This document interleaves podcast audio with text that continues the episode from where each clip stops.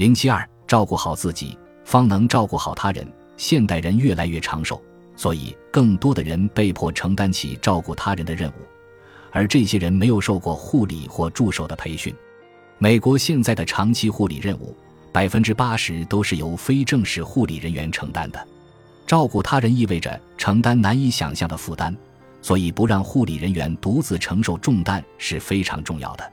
照料自己所爱的人，这种压力可能会是长期的，可导致护理者免疫功能下降、炎症增加，甚至生病或早亡。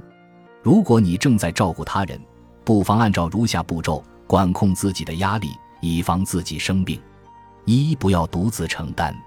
社会支持是身心健康的重要保障。也许你可以多和朋友以及所爱之人沟通，也许你可以加入护理人员支持社团，同大家交流你所经历的事情。加入社团的另一个好处是，你能接触到一些有用的资源，帮助你舒缓因为照顾他人健康而感到的压力。二，认识到自己的极限，照顾他人。你不可能做到尽善尽美。如果你想每时每刻都要有求必应，最终会拖垮自己。在持续的护理过程中，为自己找点休息的空隙，哪怕其他人只是每天来照顾几分钟，或者是每周来几次，都是必要的。要充分利用好这个休息时间，别再用这点时间去买柴米油盐，也别再考虑为照顾的人做点其他事情。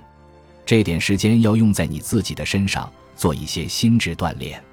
三，为自己设定目标，把任务细化为若干小步骤，形成一个日常事务惯例。别再额外增加任务。